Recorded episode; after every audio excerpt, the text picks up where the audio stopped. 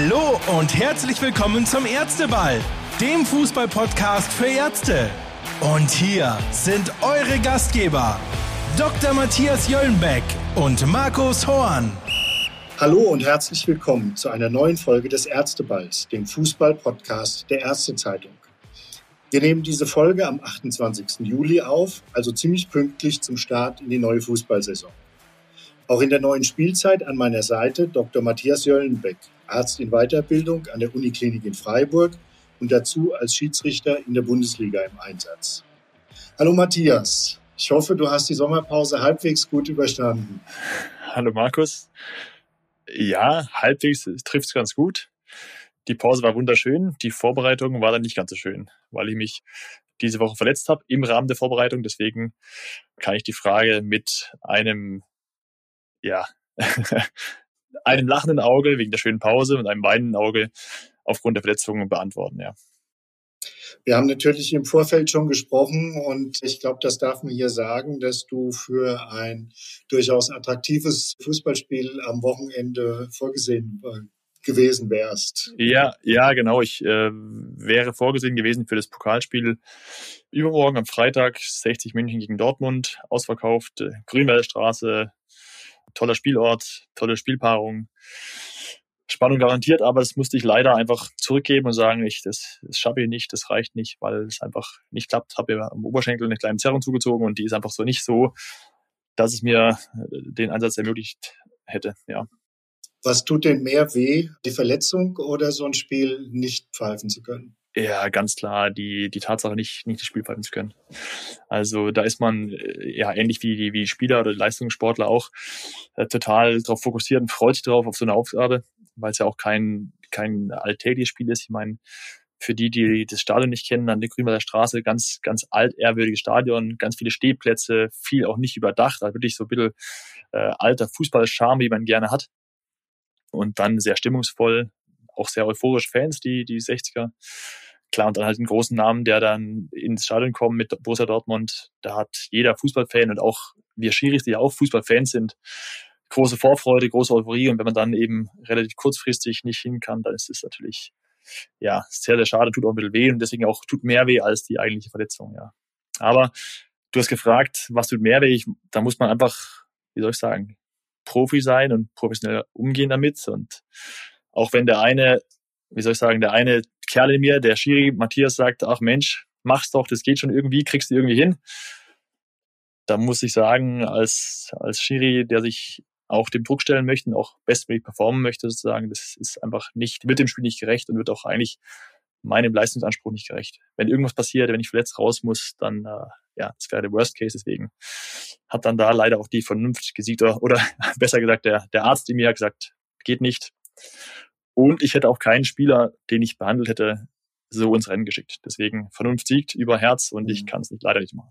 Stünde denn für den Worst Case ein Ersatzschiedsrichter zur, zur Verfügung? Ja, das ist genau wie bei der Bundesliga auch, dass in allen Spielen ein, ein Schiedsrichter dabei sein muss im Team. In der Regel ist es der vierte Offizielle, der in der Liga darunter, das heißt bei Bundesligaspielen ist es ein Zweitligaschiri oder eben sogar ein Bundesligaschiri, der als vierter Mann an der Linie ist, der prinzipiell einspringen könnte, falls sich eben der Hauptschiedsrichter verletzt und der eben das Spiel eben zu Ende pfeifen kann. Ja. Jetzt bist du ja, nehme ich mal an, nicht abgegrätscht worden, was zu der Verletzung geführt hat. Äh, wie ist es denn dazu gekommen, Matthias? Na, einfach im, im, Training vielleicht ein bisschen übertrieben, ein bisschen zu viel gemacht. Den einen Sprint zu viel gemacht, obwohl der Muskel schon müde war oder sauer war und dann hat's gezuckt und wehgetan. Und dann habe ich äh, das Training abgebrochen, bin dann zum, zum Arzt gegangen, habe es immer untersuchen lassen und da sieht man einfach im Ultraschall einfach Auffälligkeiten. Und um es nicht dann noch größer werden zu lassen, habe ich einfach eine Pause gemacht und habe letzte Woche relativ viel probiert, um es noch irgendwie hinzubekommen. Mit ja, Therapieanwendungen und so weiter, Trainings gemacht, Tests gemacht, aber eben dann beim letzten Test, das war gestern, auf dem Platz gemerkt, sobald ich ihm längere Distanzen sprinten muss, also 60 Meter, das geht nicht, das tut noch weh und genau, habe dann auch mal selber den Schallkopf auf meinen Oberschenkel gehalten und gesehen, hey, das ist noch nicht so, dass da wirklich alles sauber ist, deswegen, ja. Weil du das Thema... Mir mein Stoppschild gesetzt, ja. Ja, leider Gottes, weil unfreiwillig. Bei den Profis, Fußballprofis sind wir ja gewohnt, dass da eigentlich mittlerweile alles geplant wird und praktisch eine Rundumbetreuung besteht, sei es Trainingssteuerung, sei es Physio, was auch immer. Wie ist es denn bei euch Schiedsrichtern? Ihr seid ja in der Regel alleine, nehme ich an, wenn ihr trainieren müsstet.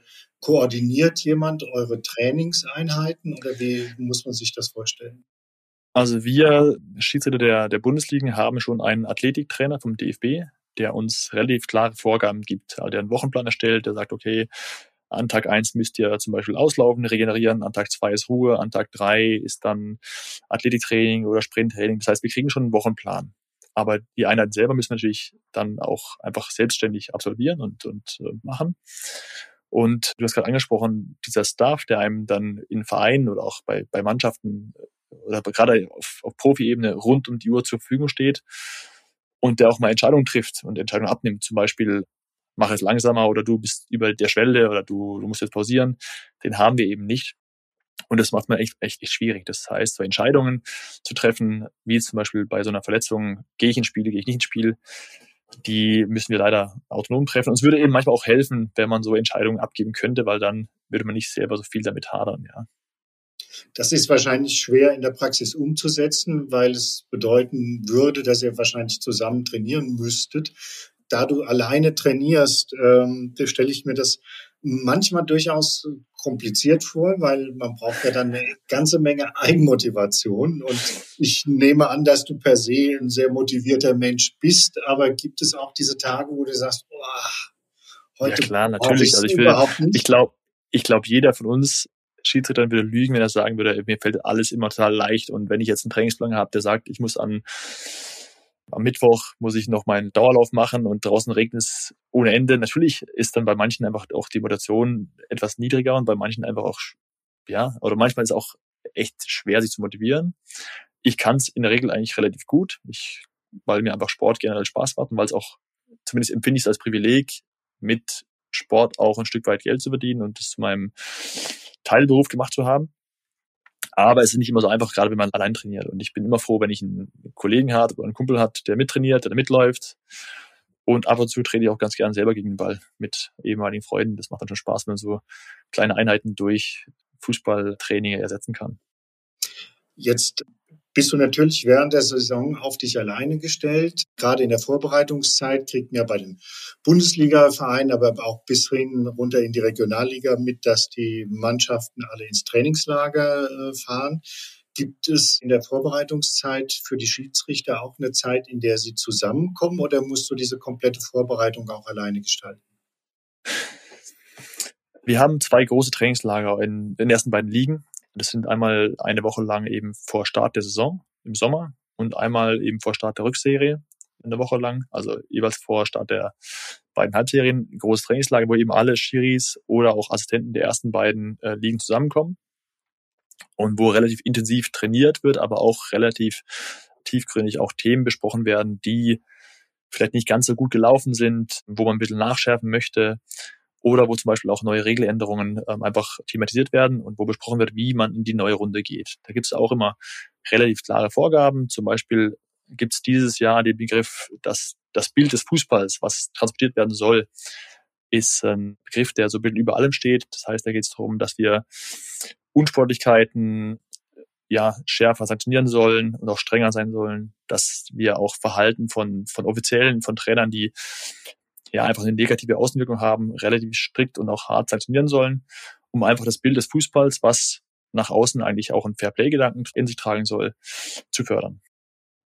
Das geht so ein bisschen in die Richtung, was manchmal immer ähm, wieder hochkommt, so als Thema in der Öffentlichkeit, gerade bei internationalen Spielen, wenn ausländische Schiedsrichter Europapokalspiele deutscher Mannschaften leiten, dass dann immer mal, du lachst schon, du glaubst, ich glaube, du weißt schon, was ich, ich fragen will. Ich weiß, es kommt, ich weiß, was, welche Frage jetzt kommt, ja. Willst du Und ich sie mit, mit Ja beantworten. Ich beantworte sie mit Ja, aber stell sie erstmal. Ähm, da wird immer wieder gesagt, dass internationale Schiedsrichter die Spieler oder auch das Spiel, sagen wir mal, an der längeren Leine laufen lassen, als es in der Bundesliga der Fall ist und dass in der Bundesliga zu viel gepfiffen wird. Äh, als leuchtendes Beispiel gelten da immer die englischen Schiedsrichter, ob zu Recht oder zu Unrecht, wirst du uns gleich sagen, wo häufig transportiert wird, dass die einfach nicht so schnell zur Karte greifen, viel weniger Situationen abpfeifen und dadurch ein viel flüssigeres Spiel zustande kommt.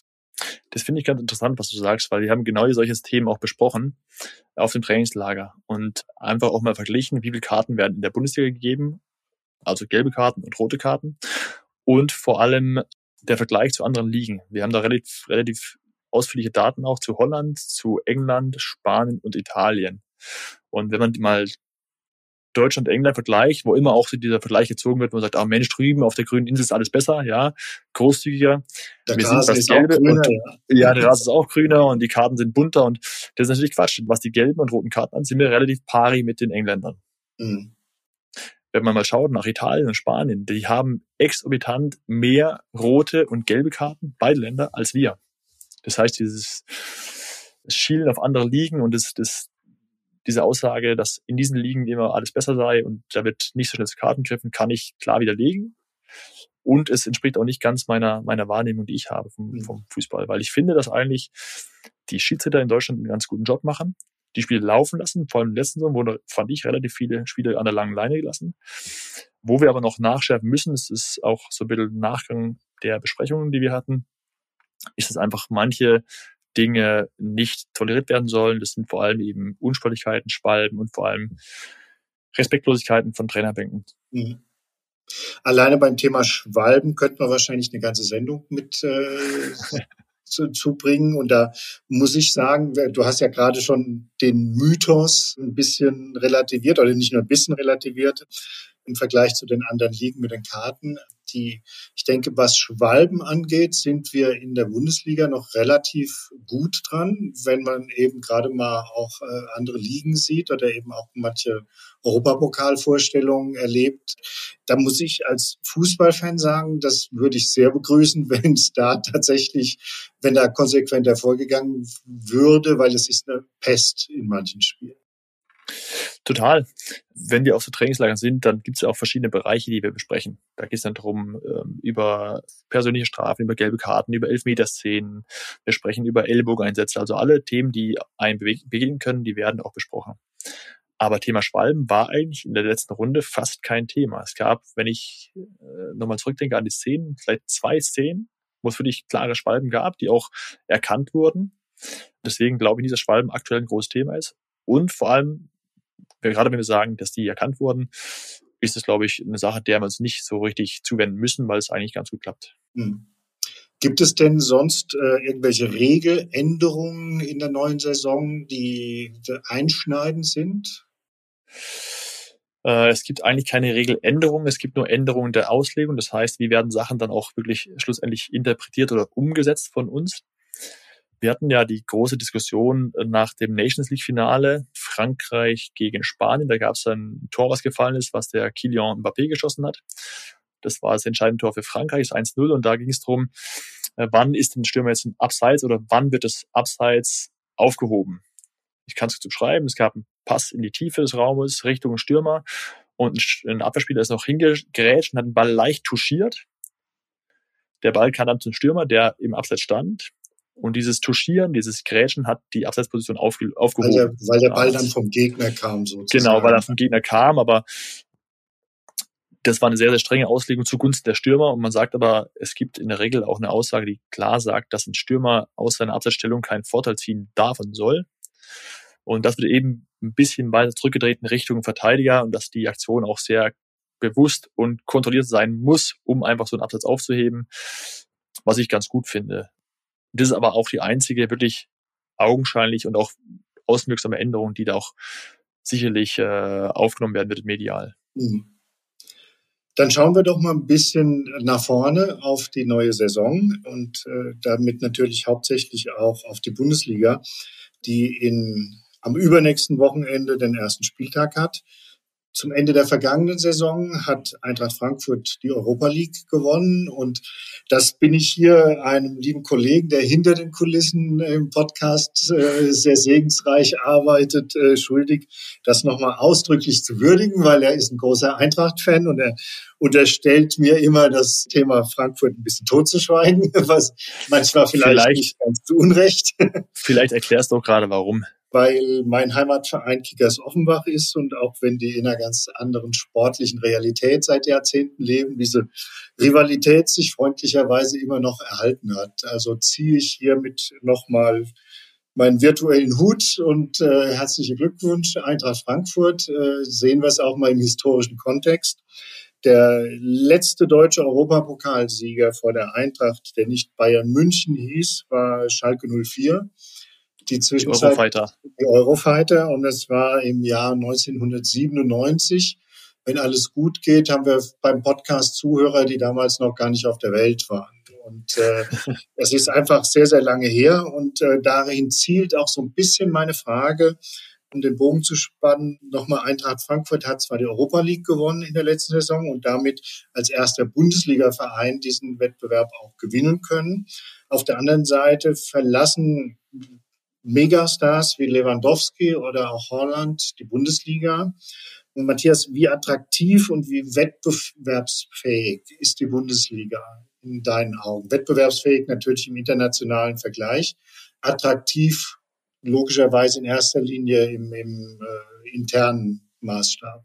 Das sind ja auch zwei Sachen, die du ansprichst. Einmal die Attraktivität und du hast es relativ schnell auch festgemacht an großen Spielernamen. Ich finde, dass die Bundesliga viel mehr ist als nur Spieler und Stars. Man könnte es jetzt festmachen, wie gesagt, an, an Abgängen von, von Haaland oder Abgängen von Lewandowski. Ich finde, dass aber das Gesamtpaket Bundesliga viel mehr ist als nur Spieler, sondern für mich gehört dazu die Stimmung auf den Rängen, die Stadien, sind die voll, wie spannend ist der Wettbewerb, wie spannend sind die Spiele, was haben wir für eine Spielphilosophie, was steckt hinter Mannschaften dahinter, für Traditionsteams, für, für Ausrichtungen. Das sind alles Dinge, die ich auch noch mitentscheidend finde, wenn ich bewerten möchte, wie steht die Bundesliga da im internationalen Vergleich. Und ich möchte mal eine Geschichte erzählen dazu, die mir so ein bisschen im, im Gedächtnis geblieben ist. Und zwar, ich war vor, das war vor vier oder fünf Jahren, war ich mal als Zuschauer im Stadion in Dortmund im Signal Iduna Park. Abendspiel Bundesliga unter der Woche. Ich glaube sogar gegen Mainz war das.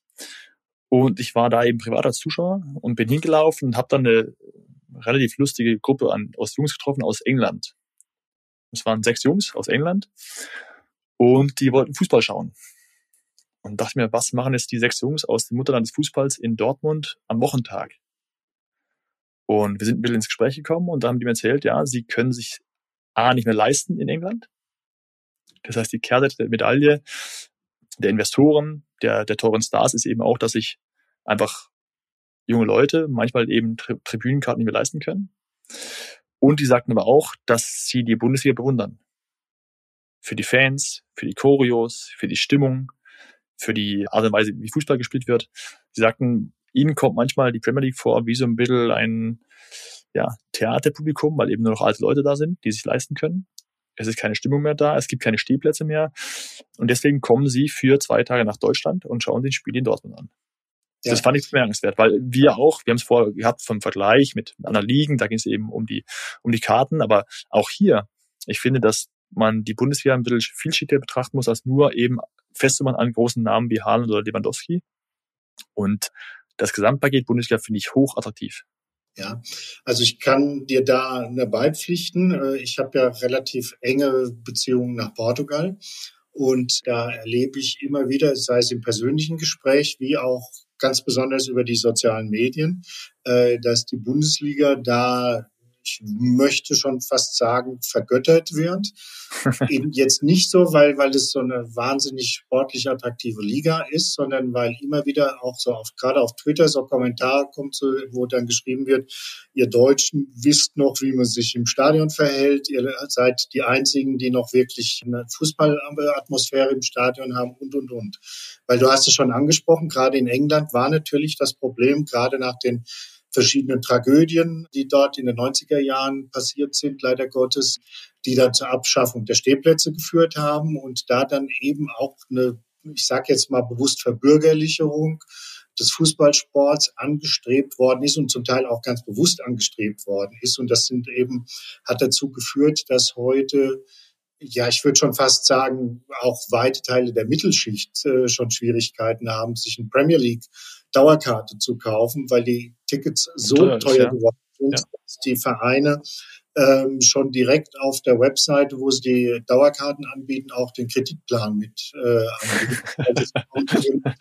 auf einen Schlag zahlen kann und äh, dass wirklich dann also vierstellige Beträge, Pfundbeträge vollkommen normal geworden sind. Ja wo eben auch ein bisschen Sorge mittlerweile wohl herrscht. Und das ist ein Thema, das wollen wir gleich nochmal vertiefen, dass es eventuell sogar eine ganze Generation an Zuschauern verloren gehen kann, weil es eben so diese klassische Situation, Vater nimmt Sohnemann oder auch die Tochter mit ins Stadion, nicht mehr so häufig stattfindet, weil sich viele Familienväter einfach nicht mehr leisten können. Ganz kurz, kennst du die Situation? Vater nimmt Sohn mal mit. Warst du auch als kleiner Junge auf der Tribüne? Mit meinem Vater? Ja. Nein. Weil bei mir war es genau so. Ich äh, hab, ich wurde mitgeschleppt von meinem Vater und ich hatte da, glaube ich, noch gar nicht so großes Interesse am Fußball. Da war ich drei oder vier Jahre alt und es war das Zweitligaspiel SC Freiburg gegen Wattenscheid 09. Und äh, wir hatten glücklicherweise, glaube ich, äh, Sitzplatzkarten und ich durfte als kleiner Junge auf dem Schoß von meinem Vater sitzen, weil ich ihm noch so klein war. Und ich weiß noch, das war damals, ja, das muss gewesen, 91, ja, 91, 92. Und da gab es eine Tribüne und die restlichen Tribünen waren einfach ja, auf Lehmhaufen. Mit, mit, oh, ja, ja, genau. Und da haben manche Leute auch sich Bierkästen geholt beim, beim Wurststand oder bei, beim Getränkestand und haben sich so aufgestellt. So war das damals noch. Und deswegen dieses, dieses Erlebnis, Fußball äh, mit, mit der Familie zu leben, mit dem Vater zu leben, hinzugehen, ist was ganz Einzigartiges, muss auch erhalten bleiben.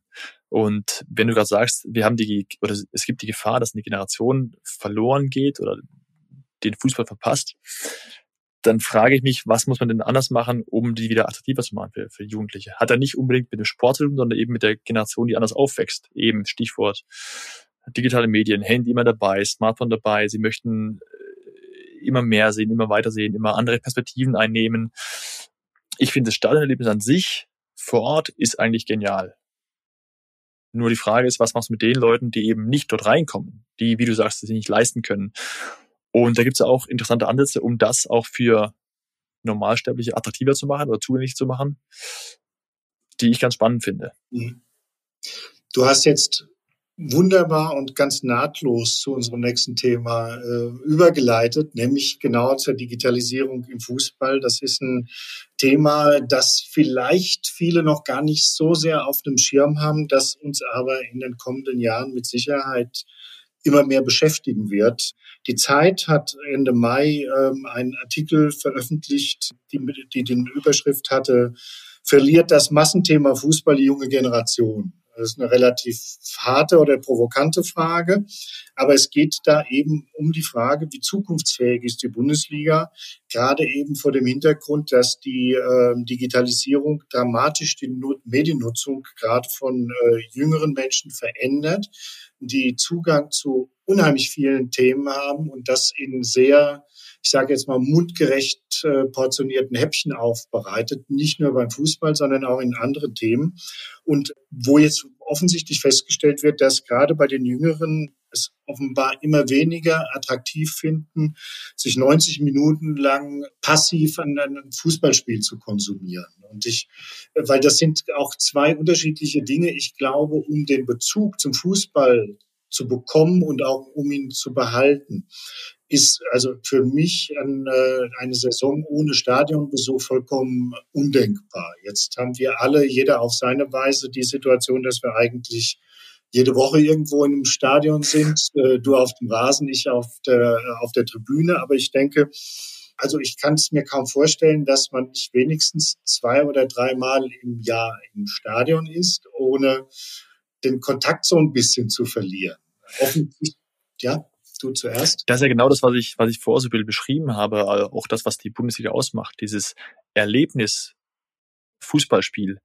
das ist nicht nur das reine Spiel, nicht nur das reine Geschehen auf dem Rasen, sondern alles, was dazugehört. Die Emotionen, die von außen reingetragen werden, auch das gemeinsame Erleben, das gemeinsame Mitfiebern mit anderen auf der Tribüne, das ist dieses, ja, auch Stück auch Wir-Gefühl, äh, unterstützt von dem Team. Das sind zentrale Punkte auch von der, von der Leidenschaft von Fans für den Fußball, für den Sport. Und das, das muss, das wird auch, glaube ich, nie aussterben oder nie weniger werden die, was du nur eben angesprochen hattest oder thematisiert hattest, war die Frage, wie kannst du eben die, die eben nicht dort reinkommen, am Fußball binden? Und du hast vorher ganz schön gesagt, dieses passiv konsumieren, wie du es genannt hast, heißt ja, dass man auch sich so ein bisschen als Außenstehender und alleine irgendwie ein Fußballerlebnis generieren möchte oder auch erleben möchte, ohne wirklich vor Ort sein zu können oder so vor Ort sein zu müssen. Ist natürlich eine spannende Sache, aber ich finde, dass das Erlebnis Bundesliga oder Erlebnis Fußball generell eine Sache ist, die man vor Ort machen muss und nur vor Ort machen kann, weil eben nicht nur das Geschehen auf Rasen dazugehört, sondern eben viel, viel mehr. Ja. Auch wenn es eben Ansätze gibt, dass jetzt irgendwie so ein bisschen mehr auch oder dieses Erlebnis in die Wohnzimmer zu transportieren. Ähm, wir hatten das Beispiel bei dem äh, Testspiel Köln war es, glaube ich, gell, wo dann auch Bodycams getragen wurden, Bodycams der Spieler, Bodycams der Schiedsrichter um einfach diese, diese virtuelle Welt im Wohnzimmer auch zu aufzubauen. Und ähm, na klar ist es spannend. Also ich finde es auch cool. Ich habe mir das auch angeschaut, die Szenen aus der Sicht der Spieler. Und ich kam mir so ein bisschen vor wie in so einem, ja, Computerspiel. Mhm. Habe aber gedacht, für den wirklichen Fußball, fürs wirkliche Erleben des Fußballs fehlt mir einfach so die Atmosphäre drumherum. Das Dortsein.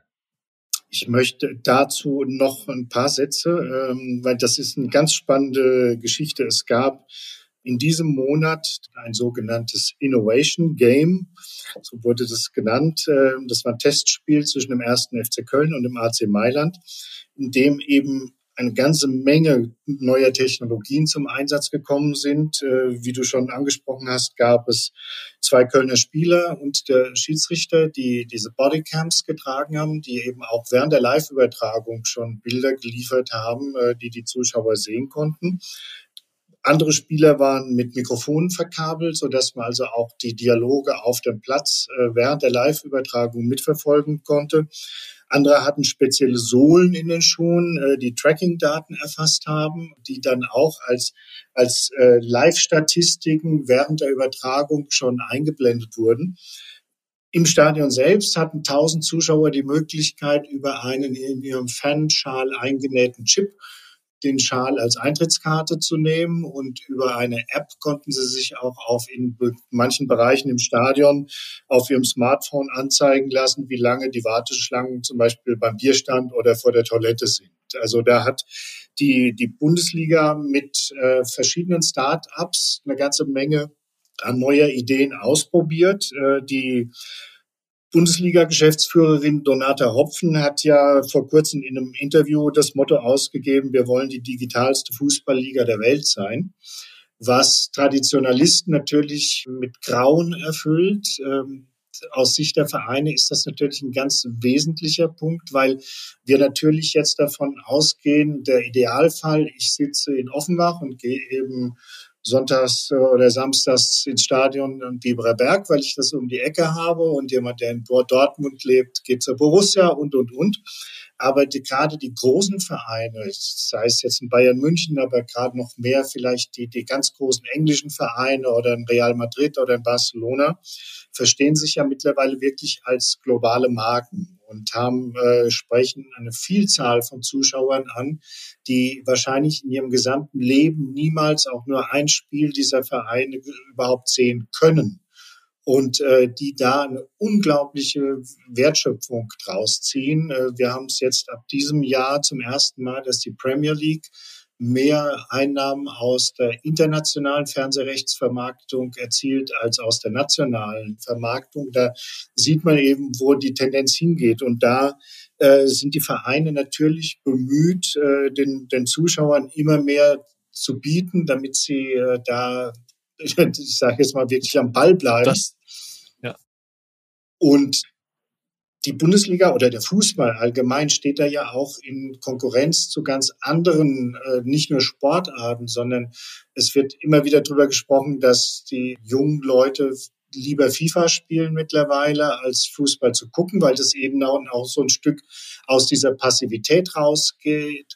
Hauptsächlich die NFL zieht im Moment in Deutschland unglaubliches Publikum an sich, äh, was wir vor zehn Jahren noch für vollkommen undenkbar äh, gehalten hätten und die eben eine Vermarktungsstrategie gefunden haben, gerade auch über die sozialen Medien, die Leute den ganzen Tag über zu befeuern, obwohl es eigentlich die in der, in der Saison nur sehr, sehr wenige Spiele gibt. Und äh, das sind eben Konkurrenzsituationen für die Bundesliga. Und ich glaube, dahin zielte auch die Überschrift der Zeit, äh, dass da eben so diese Natur oder diese naturgegebene Gesetzmäßigkeit, dass der Sohn irgendwann mit dem Vater ins Stadion geht, eben so nicht mehr gegeben ist in Zukunft. Mhm. mhm. Ja, das ist, ich kann gut vorstellen, dass mittlerweile es eine Generation gibt, die einfach es gewohnt ist, alles immer sofort zu bekommen. Was Informationen angeht, was Unterhaltung angeht. Du kannst ja mittlerweile alles buchen, wenn du was du haben möchtest. Wenn du sagst, ich möchte jetzt morgen möchte ich äh, ja, möchte ich äh, Eisschnelllauf sehen, dann kannst du dir das einstellen, kannst du das anschauen. Kannst du in China beobachten, wie da die erste Liga spielt. Du kannst alles sehen mittlerweile. Die Fußballwelt oder Sportwelt generell ist hoch vernetzt und das macht auch eben vor der Bundesliga nicht halt, weil eben wir als, als moderne Gesellschaft es gewohnt sind, alles zu kriegen und alles haben zu können, wann immer wir möchten. Und wir möchten ja auch unterhalten werden. Und die Gefahr ist nur, die ich sehe, dass das der Fußball ein Stück weit zu sehr Richtung Unterhaltungsindustrie abdriftet und diese ganzen Informationsmassen und Fluten nur noch dazu dienen, Menschen mit Informationen, mit Big Data äh, zu versorgen, die aber eigentlich mit dem, mit dem Spiel an sich nicht mehr viel zu tun haben. Also was interessiert mich jetzt, ob ein Spieler wie soll, ich, wie soll ich sagen, ob der linke Verteidiger mit 12 km zurücktrabt, während auf der rechten Seite ein, ein Voll passiert, zum Beispiel. Ja. Die Frage ist nur, was, was kann ich mit dieser Summe und dieser Masse an Daten veranstalten, dass sie wirklich auch, auch hilfreich ist, um das Spiel an sich, den Spielgedanken an sich, den ich ja immer so als, als, als wertvoll propagiere, Fairplay-Gedanken, Wettbewerb, ja. Wie kann ich die sinnvoll nutzen, um das zu, zu stärken? Und alles drumherum, also wie du gerade sagst, finde ich ein bisschen lustig, ja. Also, dass mir Infos ranziehen kann, wie weit ist zum Bierstand oder wie kalt ist mein Bier, was ich gerade trinke oder wie viel Schluck sind noch drin, das sind Sachen, die sind sicherlich alle möglich. Aber haben die doch mit dem eigentlichen Sinn des Spiels zu tun? Und ich kann für mich beantworten, für, vielleicht für meine Generation, wenn ich Fußball schaue und ich mache am Samstag 18 Uhr Sportshow an, trinkt vielleicht noch ein Kaltgetränk, dann fehlt mir nichts eigentlich in dem Sinne. Die Frage ist, fehlt dir was auf, auf der Tribüne? Äh, mir nicht, nur gehöre ich natürlich zu einer Generation, ich bin Jahrgang 65. Deswegen glaube ich, es ist eine Generationsfrage. Ich glaube, es ist eine Generationsfrage. Die analog die, aufgewachsen ist und genau darum geht es eben. Was ist mit den heute 15-Jährigen?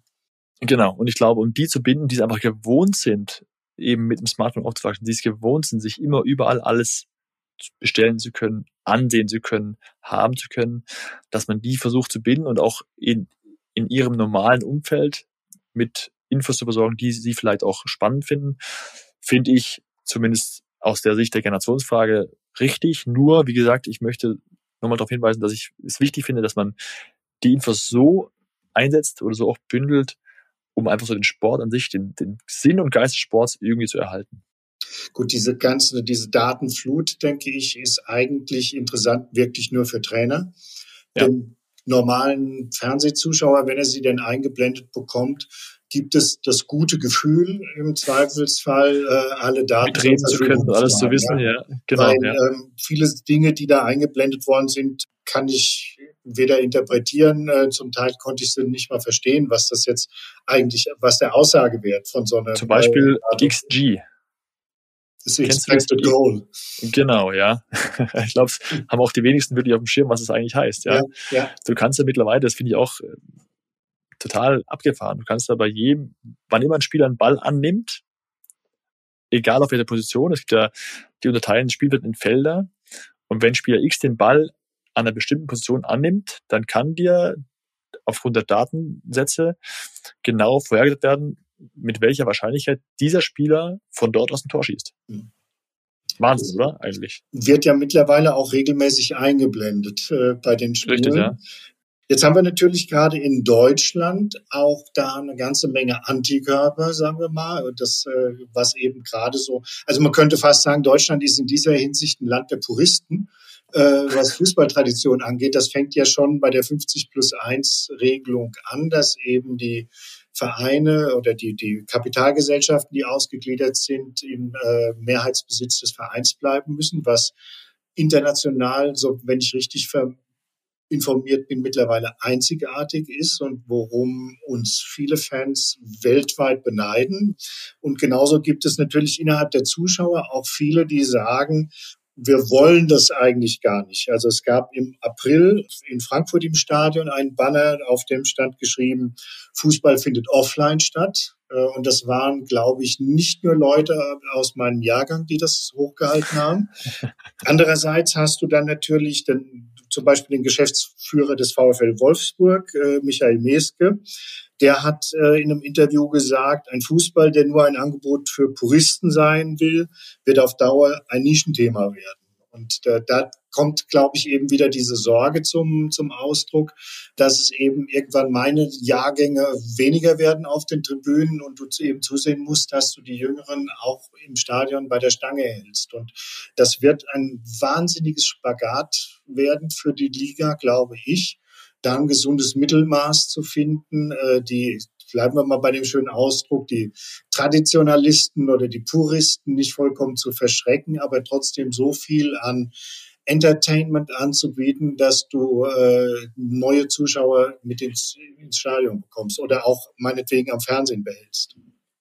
Ja, es wird ja auch irgendwann, wie du sagst, der Fußball hat sich ja schon extrem gewandelt in den letzten Jahren und Jahrzehnten. Allein wenn du die Spielweise anschaust, wenn du schaust, was auf der Tribüne los war, Videoschiedsrichter. Video ich wollte es gar nicht sagen, weil wir schon zu Genüge über dieses Thema gesprochen hatten. Videoschiedsrichter auch, ja.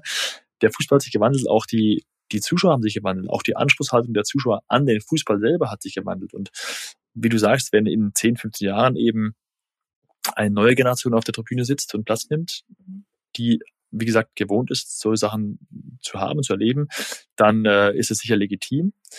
Die Frage ist nur, oder die zentrale Frage, die ich mir stelle, ist, wozu ist der Fußball da? Oder wem soll der Fußball dienen primär? Und eigentlich ist ja ein, so ist zumindest immer meine Herangehensweise, ist ein, ja, ein gesellschaftliches äh, Ereignis oder ein gemeinsames ähm, Spektakel, was eigentlich auch jedem zugänglich sein soll und nicht eigentlich nur Mittel zum Zweck für Vereine, um Profit zu generieren im Sinne von wirtschaftlichen Unternehmen. Und wenn man die Frage in der Richtung auslegt, dann hat man eigentlich auch eine relativ klare Vorstellung davon, wo es hingehen soll und wo es hingehen darf.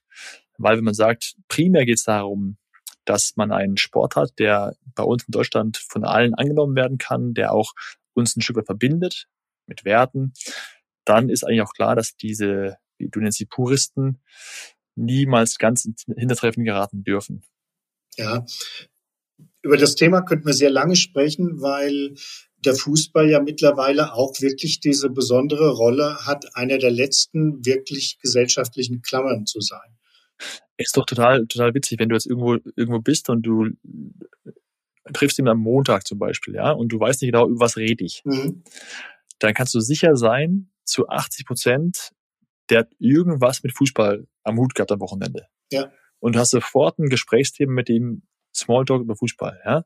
Und Wetter ist vorbei, dann ist Wetter toll und regnet nicht und ja, dann ist vorbei, aber mit du kannst über das eine Thema Fußball mit so vielen Leuten reden, weil es eben verbindet. Und es ist und eben eines der ganz wenigen Themen, Matthias, die noch geblieben sind, weil früher konntest du auch über den Tatort sprechen oder über Wetten das oder so, nur das ist mittlerweile, der eine hat Streaming auf Netflix geschaut, der andere hat auf Disney Plus geguckt, äh, Richtig, etc., ja. etc. Du kannst die Wahrscheinlichkeit, dass du jemanden triffst, der den gleichen Film oder die gleiche Show gesehen hat wie du, die ist heute, geht fast gegen Null. Das heißt, auch da ist es eben die gesellschaftliche Klammer.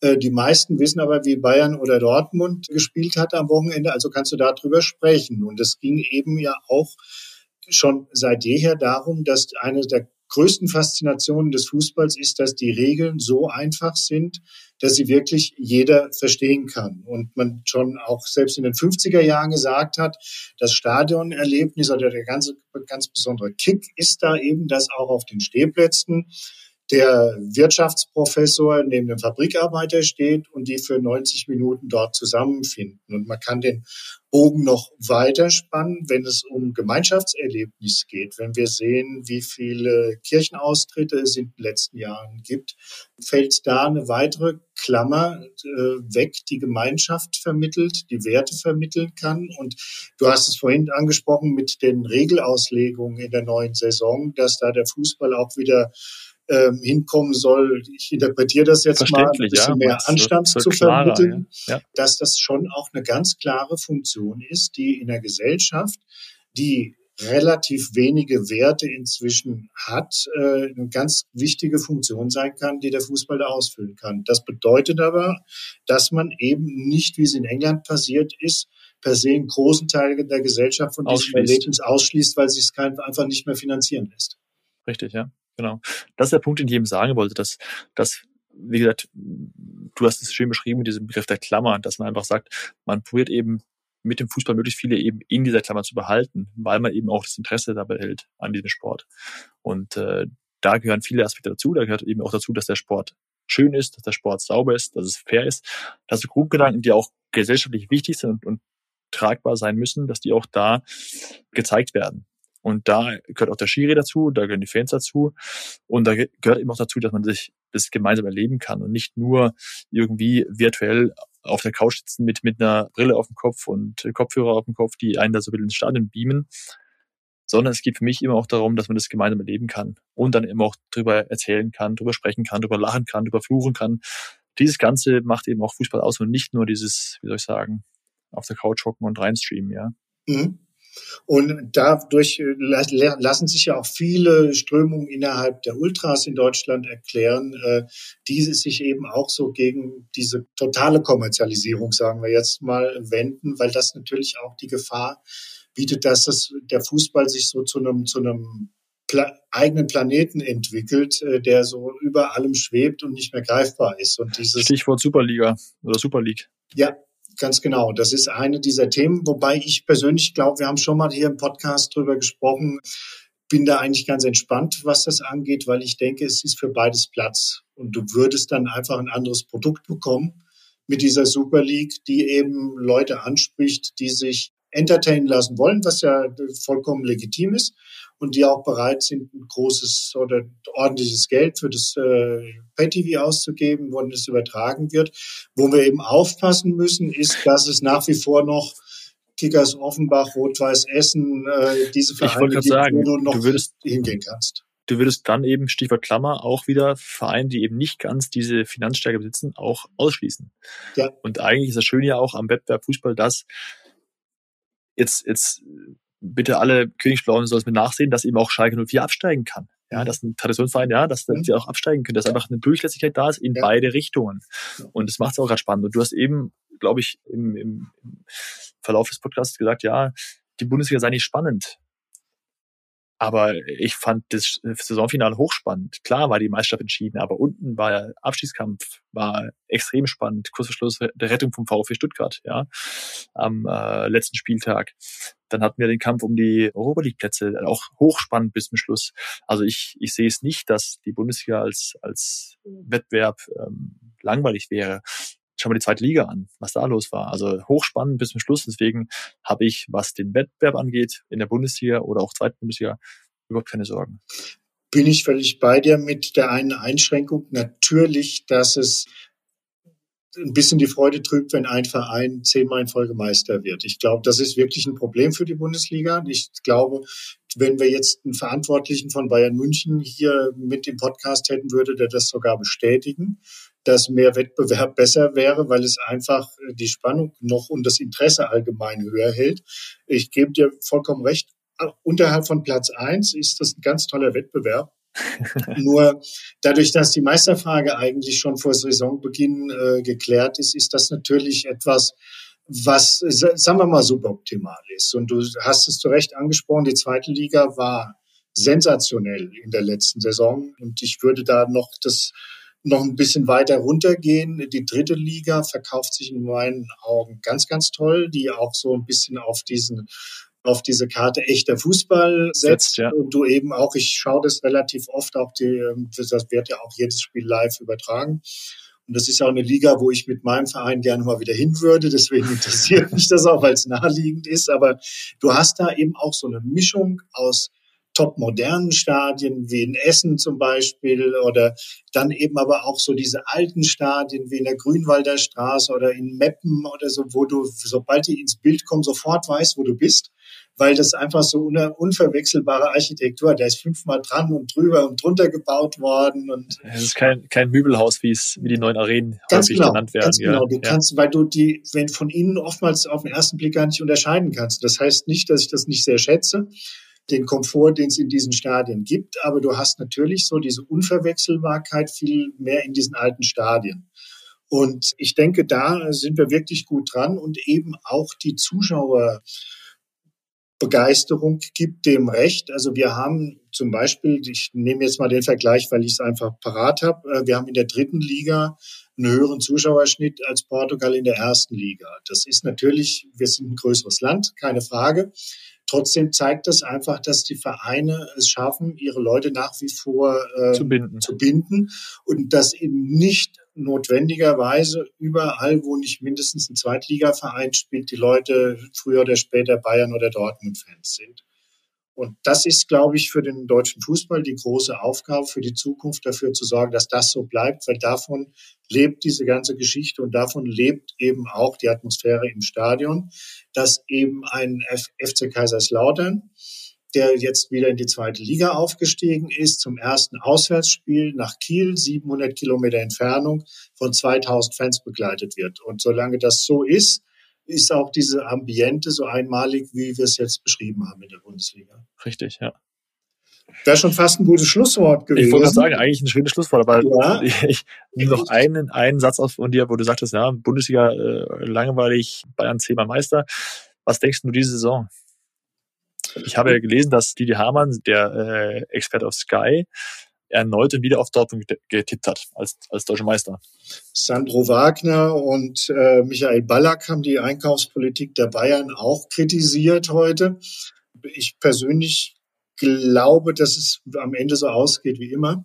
Oder ich befürchte es fast, vor allen Dingen nachdem eben auch Dortmund jetzt mit seinem Stürmer extremes Pech gehabt hat. Ähm, Sebastian Aller, das war ja die große Verpflichtung, ähm, auch als Nachfolger für Holland. Bei dem ist Hodenkrebs diagnostiziert worden. Er ist mittlerweile erfolgreich operiert worden, wie es heißt. Aber nichtsdestotrotz wird er dem Verein natürlich äh, sehr, sehr lange fehlen. Und ich glaube schon, dass das äh, die Chancen der Dortmunder gewaltig reduzieren wird. Und einen anderen Konkurrenten um die Meisterschaft sehe ich nicht. Würde mich freuen, wenn ich mich täuschen würde. Ich halte mich ganz vornehm zurück und würde sagen, wir warten es ab. Wir warten es ab, ähm, genau. Schauen ich, wir mal, hat ein großer deutscher Fußballspieler mal gesagt. ähm, nee, ich, wie gesagt, ich gehe voller Vorfreude in die neue Saison, weil ich, wie gesagt, ich freue mich total drauf. Ich sehe auch den einen oder anderen Überraschungskandidaten, die auch in den letzten Jahren schon stark gespielt haben. Also warum soll es nicht spannend werden? Und als Mathematiker oder Statistiker sagen ja immer, je länger etwas äh, andauert, desto wahrscheinlicher wird es, dass es sich irgendwann ändert, oder? Wäre auch ein sehr schönes Schlusswort gewesen. Aber bevor wir. Du hast noch eins? Ich, nein, ich habe noch ein Thema. Und das also. müssen wir noch besprechen. äh, auch wenn wir schon auf die Stundenmarke langsam zugehen. Aber in dieser Woche ist was ganz Unglaubliches passiert. Ähm, zum ersten Mal in der langen Geschichte des Kickers hat es ein, also des Magazins Kicker, hat es ähm, ein Frauenfußballthema auf die Titelseite geschafft. Der Finaleinzug der deutschen Elf war als äh, an diesem Donnerstag als Topthema mit Farbfoto auf dem Titelblatt. Das gab es in der langen Geschichte des Magazins bislang noch nicht. Die deutsche Frauennationalmannschaft steht im Endspiel der Europameisterschaft. Mal wieder, muss man sagen. Am Sonntag geht's gegen England. Es tut sich ganz Erstaunliches im Moment rund um das Thema Frauenfußball, zumindest Erstaunliches in Deutschland. Die UEFA hat gestern vermeldet, dass im Vergleich zur letzten Europameisterschaft die ähm, Zuschauerbeteiligung am Fernsehen in ganz Europa um 58 Prozent gestiegen ist. Das habe ich auch gelesen, ja. Ähm, Matthias, wie hat sich denn die Wahrnehmung des Frauenfußballs in den letzten Jahren verändert? Ich glaube, dass der Frauenfußball einfach als, als, als Sportart für sich extrem gewachsen ist. Dass er auch einfach durch die da kommt es Positive in, der, in Sachen Vermarktung, auch einfach durch Sponsoren besser vermarktet wurde, auch platziert wurde und auch viele Leute auch den Frauenfußball haben erleben können im Fernsehen.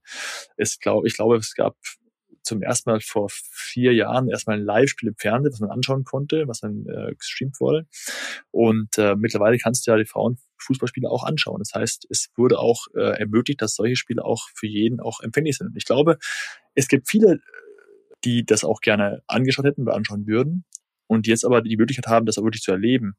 Und äh, ich habe die Spiele auch äh, interessiert verfolgt und ich finde es immer schade und schwierig, wenn man das in Vergleich mit, mit, mit Herrenfußball, weil wenn man Vergleiche zieht, dann ist immer die Frage, was ist besser, was ist schlechter.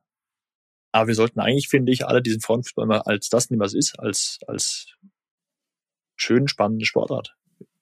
Ja, also da bin ich ganz bei dir. Der Vergleich macht wirklich keinen Sinn, weil es nun mal andere physische Voraussetzungen gibt. Und ich ähm, habe auch einige Spiele gesehen jetzt und äh, muss sagen, ich war zum Teil ehrlich begeistert. Also ich denke da nur äh, an das Spiel von England gegen Spanien. Das war ein tolles Fußballspiel.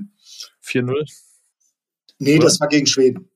Das war gegen Schweden. Ich ähm, war noch ein bisschen weiter vorne in der, in der, das war, glaube ich, das Viertelfinale. Aber das war einfach, die haben auf Augenhöhe gespielt und da war ein technisch sauberer Fußball. Äh, da war taktisch einiges geboten. Spannend. Es fair. war extrem spannend und es war, das wollte ich gerade noch dazu sagen, du hast keine Schwalben gesehen, du hast keine Blutgrätsche gesehen, ohne dass dieses Spiel körperlos gewesen wäre. Kein Ball also, wegtragen, die haben Ball sie schon getackelt, aber ja. und, und die sind auch, die gehen auch zur Sache, aber es wurde halt nie so mit offener Sohle draufgehalten ich glaube, dass viele eben auch diese, dass, dass viele diese, diese Dinge, die, wir haben eben gesprochen über das Bild des Fußballs, mhm. Image of Football, ja. Mhm. Und viele Dinge, die manche Leute einfach nur noch nerven beim Herrenfußball, dieses theatralische, das Fallen lassen, diese, dieses übertriebene Zeitschinden, das sind Sachen, die, die will eigentlich der, der neutrale Spielbeobachter nicht sehen. Und ich habe die in bisher fast keinem Frauenspiel gesehen, das ich bisher und ich habe ein paar gesehen. Mhm. Und das sind auch ein großes Pluspunkt für, für den Frauenfußball. Das ist einfach ein sauberer, fairer Sport, der spannend ist, der Spaß beim Zuschauen, weil einfach viele Dinge, die man als, als negativ wahrnimmt, nicht da sind, nicht vorhanden sind. Und dann kommt noch dazu, auch in der Außendarstellung, ähm, dass gerade jetzt bei der deutschen Nationalmannschaft ähm, da Spielerinnen sind, die unwahrscheinlich sympathisch rüberkommen, auch in den Interviews so vor oder nach dem Spiel, weil sie im Vergleich zu den Männern noch sehr, sehr ungefiltert sich äußern. Das ist gar nicht mal so sehr aus meiner Warte ein Vorwurf an die Männer, weil die einfach mittlerweile in einem medialen Umfeld sind wo jede kleine Äußerung interpretiert und nochmal zurecht analysiert wird und so, wo ich sagen muss, ich wundere mich manchmal, dass sie überhaupt noch was sagen.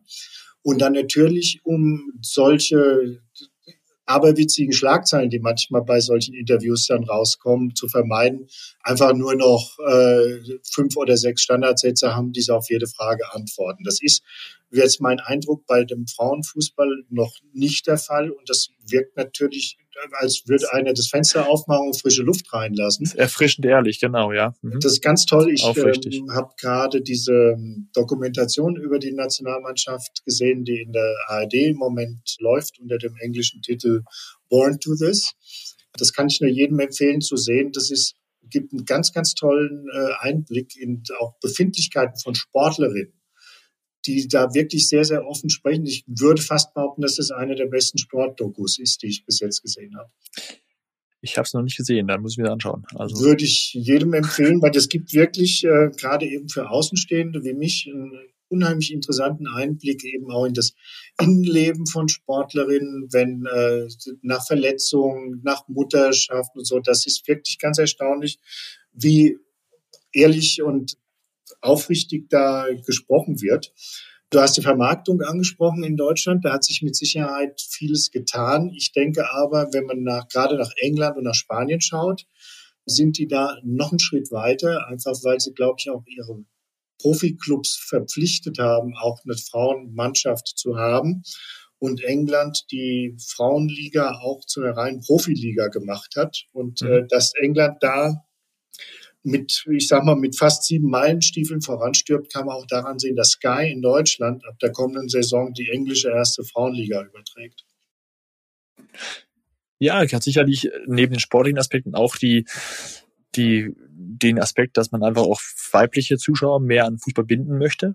Und dass man sagt, man hat hier einfach ein, ein Feld, was auch bei, bei jungen Mädels total gut ankommt, was man einfach auch nutzen kann und hat nicht nur ja, negative Auswirkungen zu sagen, man macht jetzt neue Vermarktungen und stellt eine neue Liga ein, sondern ich finde es gut, wenn einfach auch ja, junge Mädels die, die Möglichkeit haben, ihren weiblichen Idolen nachzueifern und, und zuzujubeln, auch im Fernsehen, ja. Ja, und wenn dazu dann auch noch junge Männer kommen, die das auch äh, als positiv empfinden und denen auch zujubeln, sind wir. Ich wollte hier keinen ausklammern jetzt diesmal. Also die Männer dürfen gerne auf Frauenfußball schauen. Ich Machen bin wir alle sehr am Sonntag. Matthias. Habe ich, hab ich gemerkt. Ja. Hashtag Klammer. Ganz genau. Nein, das, ich glaube, dass dem schließen sich den guten Wünschen für die deutsche Frauennationalmannschaft schließen sich alle an. Ich denke, sie sind nicht Favoritin äh, im Spiel gegen England, weil das war schon beeindruckend, was die Engländerinnen da zum Teil auf den Platz gelegt haben. Wobei Deutschland mit Sicherheit nicht viel hinten dran war, aber da es eine Heim-EM ist und die auch wirklich hungrig sind, weil England hat noch nie einen Titel gewonnen im Frauenfußball, äh, währenddessen Deutschland, ich habe mir das nochmal angeschaut in der Vorbereitung auf diesen Podcast, das ist schon wirklich beeindruckend. Gell? Die, ja. ähm, es gab bis jetzt zwölf Europameisterschaftsturniere und Deutschland hat acht davon gewonnen.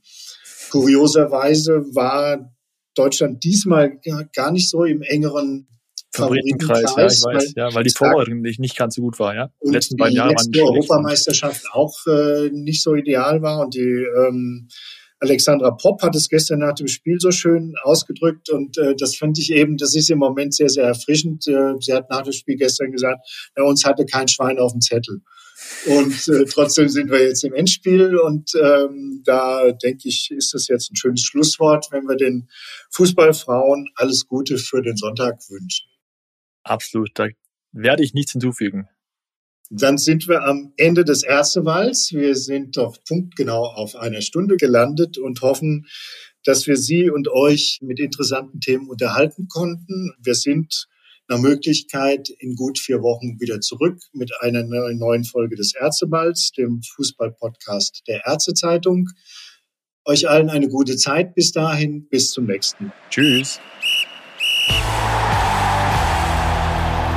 Das war der Ärzteball, der Fußball-Podcast für Ärzte. Weitere spannende Podcast-Formate aus unserem Haus findet ihr unter ärztezeitung.de.